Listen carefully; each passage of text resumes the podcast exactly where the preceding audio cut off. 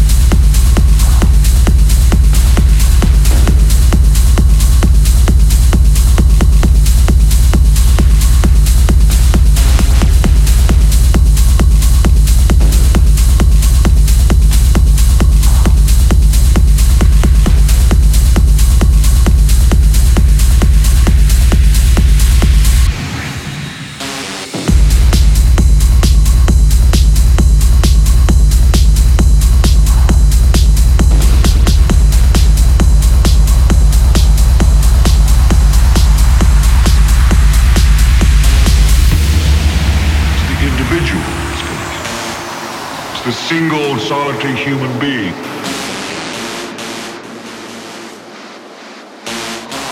And every single one of you out there